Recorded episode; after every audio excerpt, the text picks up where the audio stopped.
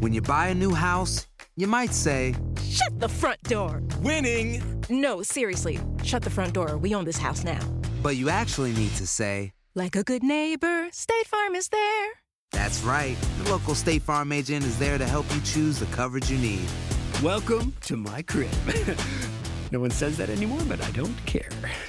So just remember, like a good neighbor, State Farm is there. State Farm, Bloomington, Illinois. Boost Mobile tiene una gran oferta para que aproveches tu reembolso de impuestos al máximo y te mantengas conectado. Al cambiarte a Boost, recibe un 50% de descuento en tu primer mes de datos ilimitados. O, con un plan ilimitado de 40 dólares, llévate un Samsung Galaxy A15 5G por $39.99. Obtén los mejores teléfonos en las redes 5G más grandes del país. Con Boost Mobile, cambiarse es fácil. Solo visita boostmobile.com. Boost Mobile, sin miedo al éxito. Para clientes nuevos y solamente en línea, requiere AroPay. 50% de descuento en el primer mes requiere un plan de 25 dólares al mes. Aplican otras restricciones. Visita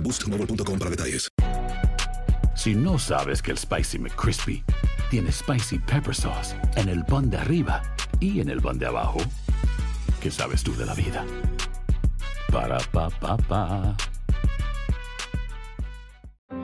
Grand Canyon University, we believe in equal opportunity, and the American dream starts with purpose. Whether your pursuit involves a bachelor's, master's, or doctoral degree, GCU's learning environments are designed for supportive networking and collaboration. With over 330 academic programs, GCU provides a path to help you fulfill your dreams. The pursuit to serve others is yours. Find your purpose at GCU.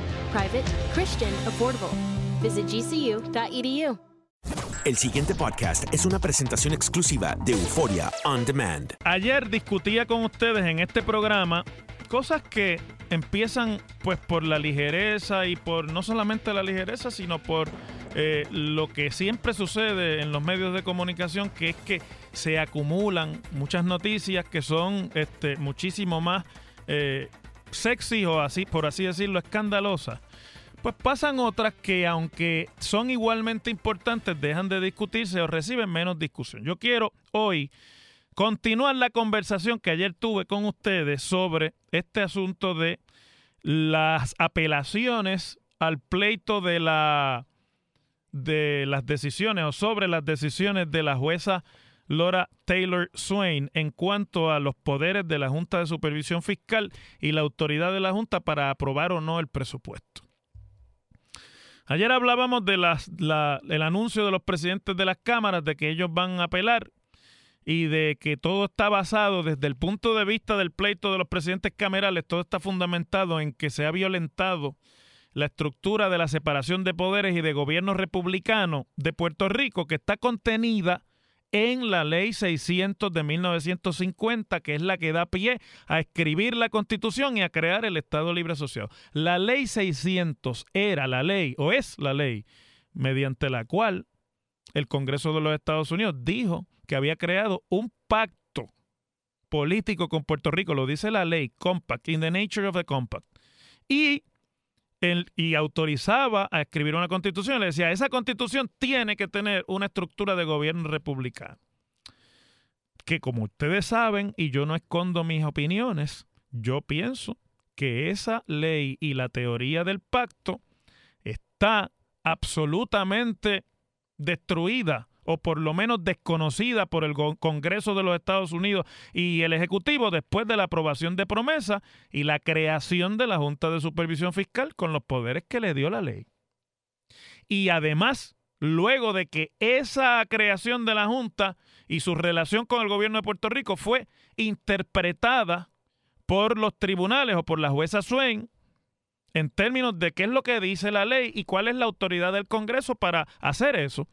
La jueza pues se amparó en los poderes plenarios. Por eso les decía ayer que me parece que la apelación del Senado y de la Cámara no va para ningún lado. Pero, y si acaso, fíjense, ellos debieran estar contentos con la decisión de la jueza Sue, no la debieran estar apelando porque el PNP defiende eso, que Puerto Rico es un territorio sometido a los poderes plenarios en plena relación colonial con los Estados Unidos. Entonces no entiendo para qué van a ir allá a apelar que por fin y después de tanto tiempo el tribunal les dio la razón y que la jurisprudencia federal ahora es la que ellos decían que era. Bueno, eso hay que entenderlo desde el punto de vista de que no es lo mismo llamar al diablo que verlo venir. El gobernador Ricardo Rosselló informó ayer desde Dorado que él va también a apelar las decisiones de la jueza Taylor Swain, o por lo menos la que tiene que ver con la apelación o con la impugnación que había hecho el gobierno, no la legislatura, sino el pleito del Ejecutivo,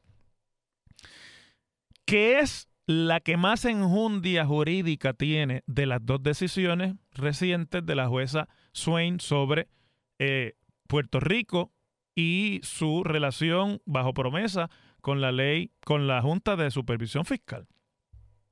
Les digo que es la que más enjundia tiene porque la decisión de la jueza sobre el presupuesto en el pleito del gobierno se fundamentó básicamente en la interpretación de la jueza de la letra de la ley promesa y hasta dónde tiene o no alcance el proceso de confección del presupuesto según se creó bajo la ley promesa. Entonces ahí la jueza entró en una serie de tecnicismos de si el gobierno tenía o no tenía poder para quejarse o eh, por dónde el gobierno eh, podía intervenir en, en los asuntos que la Junta decidiera, etcétera, etcétera. Y ahí me parece a mí que es más posible una revisión de la decisión de la jueza, porque esa revisión tendría que ser sobre lo que la jueza interpretó que es el alcance de la ley y del el proceso presupuestario. El gobernador dice, la jueza Swain había determinado que la Junta de Supervisión Fiscal eh, tiene el poder bajo la ley federal promesa para fijar el presupuesto de Puerto Rico de operación de gastos del gobierno. Y entonces dice, nosotros hicimos un due diligence con los abogados, es decir, mandaron a los abogados a, a cotejar bien el proceso y a estar seguros de que han cumplido con todas las partes procesales de lo que significa una apelación en el tribunal. Y entonces dice, ya se había tomado una decisión, pero aquí vamos a procurar que se vea esto en todos los foros. Entonces, lo que eso quiere decir desde el punto de vista del gobernador es que él va a ir a tratar de ir a Boston y si Boston no revoca a la jueza Swain, pues entonces tratará de ir al Tribunal Supremo de los Estados Unidos, porque si es en todos los foros, ¿verdad? Judiciales, ese es el camino, porque se trata de una ley federal que ha suspendido, para que nadie dude de lo que es mi opinión, la, ley promesa suspendió, si no eliminó, la delegación de poderes que se le había dado al gobierno de Puerto Rico en la ley 600. La echó por el barranco y, se la, y ahora se opera dentro del concepto de los poderes plenarios que dicen que el Congreso puede hacer lo que le dé la gana aquí y que lo que dice la ley 600 no existía. Esa es mi opinión sobre eso. Y, así opino que está, en ese estado está también la relación política entre Puerto Rico y los Estados Unidos. Porque yo digo las cosas como son, yo no las enmascaro ni las adorno para que ver si me conviene a mí. No, los que creemos en la autonomía tenemos que ser sensatos y ser honestos con el país y decirle, mire, esta ley ha revocado o ha revertido todo lo que la ley 600 había ganado para Puerto Rico poder gobernarse y suspendió ese Estado de Derecho y ahora estamos en un Estado de Derecho abiertamente proclamado bajo los poderes plenarios, tanto en la ley como en las decisiones del tribunal. Las cosas como son aquí. Todavía no me que no estoy cambiando de tema. Estoy enfatizando. Y pues para los enemigos de Lela, eso debiera ser una victoria.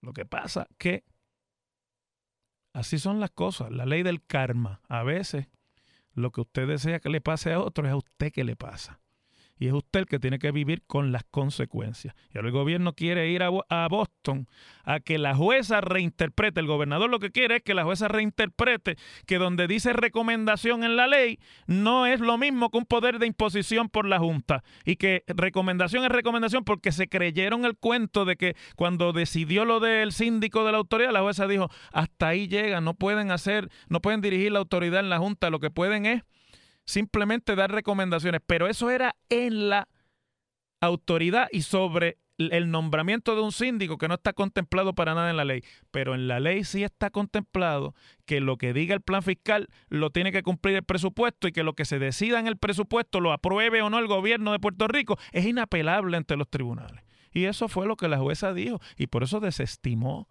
las dos demandas, pero sobre todo la del gobierno. Y ahora el gobernador quiere ir a Boston a decir, no me podía desestimar la jueza el pleito. Lo tiene que ver y tiene que interpretar lo que dice la ley con respecto de lo que yo quiero hacer con el presupuesto porque no me dejan gobernar. La ley no dice eso, la ley dice que la Junta es absoluta y que no hay standing de un tribunal para ver las decisiones del plan fiscal. Y que además le digo, y dentro de ese proceso que se creó, tú tenías tu derecho al pataleo, que es lo que tienes dentro de este nuevo Estado de Derecho que en el poder plenario del Congreso te han impuesto. Eso es lo que dice la jueza Swain. Y el gobierno va para allá a pedir que reconozcan que Puerto Rico tiene autonomía y gobierno propio. Y es irónico, amigos estadistas que deben estar ahí en las redes, se ponen graves cuando yo digo estas cosas porque las cosas como son. El gobierno del PNP va para Boston, tanto la legislatura como el Ejecutivo, a pedir que los tribunales reconozcan la autoridad del Estado Libre Asociado y de los poderes locales de Puerto Rico y del, y del gobierno republicano que le da poderes al elector para escoger a unos, a unos representantes electos y que esos son la última palabra para hacer la política pública. Pero eso no es lo que dice la decisión. La decisión dice que Puerto Rico es una colonia, que está bajo los poderes plenarios y que en ese sentido el Congreso podía, como hizo, revocar los poderes de autogobierno en Puerto Rico. Lo que pasa que no le tocó al gobierno del Partido Popular eso, le tocó al gobierno del PNP y ahora lo que antes parecía una victoria no lo es. Los estadistas de verdad debieran estar preocupados. El gobierno va para Boston a pedir que le reconozcan a Lela. Las cosas, ahora sí, como son. En WKAQ se abre el aula del profesor Ángel Rosa. Conoce de primera mano cómo se bate el cobre en la política. Las cosas como son. Profesor Ángel Rosa en WKAQ. Bueno, si tu reclamación ha sido denegada, retrasada o te pagan muy poco, se te está acabando el tiempo para actuar. Por lo tanto, te recomiendo que llames al 787-756-4444 que en Merlin Law Group pueden ayudarte. Debes radicar antes de la fecha límite o vas a perder tu derecho a obtener una compensación. Pero con todo esto de, las reclamaciones a los seguros, a mucha gente o se la denegaron o no se la han atendido a tiempo y todavía están esperando o le dieron menos dinero del que eh, se suponía que le dieran. Y esos tienen que actuar. Llama hoy a los abogados de Merlin Law Group y concerta una consulta gratis, te van a hacer la consulta legal gratis. Merlin Law Group también los puedes acceder en puertoricoclaims.org, puertoricoclaims.org o, como ya dije, en el 787-756-4444. 756-4444. Merlin Law Group. Bueno, tengo a esta hora aquí conmigo al amigo Jonathan Bonet, que hasta hace unos días era comisionado del servicio público, es como se llama el puesto. Así es, profesor, muchas gracias por tenerme nuevamente aquí en su programa y un saludo a todos los radioescuchas en esta tarde. Habíamos estado conversando hace unas semanas en el programa, Jonathan, sobre este proyecto de ley que finalmente el gobernador convirtió en ley en el día de ayer o antes de ayer. Eh, y que crea la nueva situación en términos de la administración de las juntas reglamentadoras en Puerto Rico. Incluye la, la, Comisión de Energía, que se había creado con la Ley 57, incluye la Comisión de Servicio Público, a la que tú pertenecías, la Junta Reglamentadora de las Telecomunicaciones, eh, la Oficina del Independiente de Protección del Consumidor y la Administración de Energía eh, de Puerto, la oficina, sí, la Administración de Energía de Puerto Rico, que es distinta a la Comisión de Energía.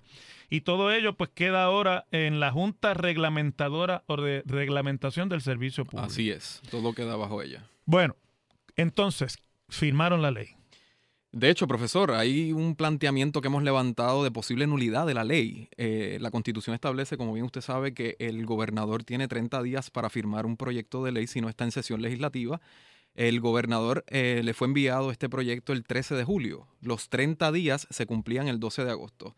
A todas luces. Vamos a explicar rapidito eso. Los 30 días incluyen los días laborables o son los días naturales. Son naturales. Son naturales, o sea que incluye los sábados y los domingos. Exactamente.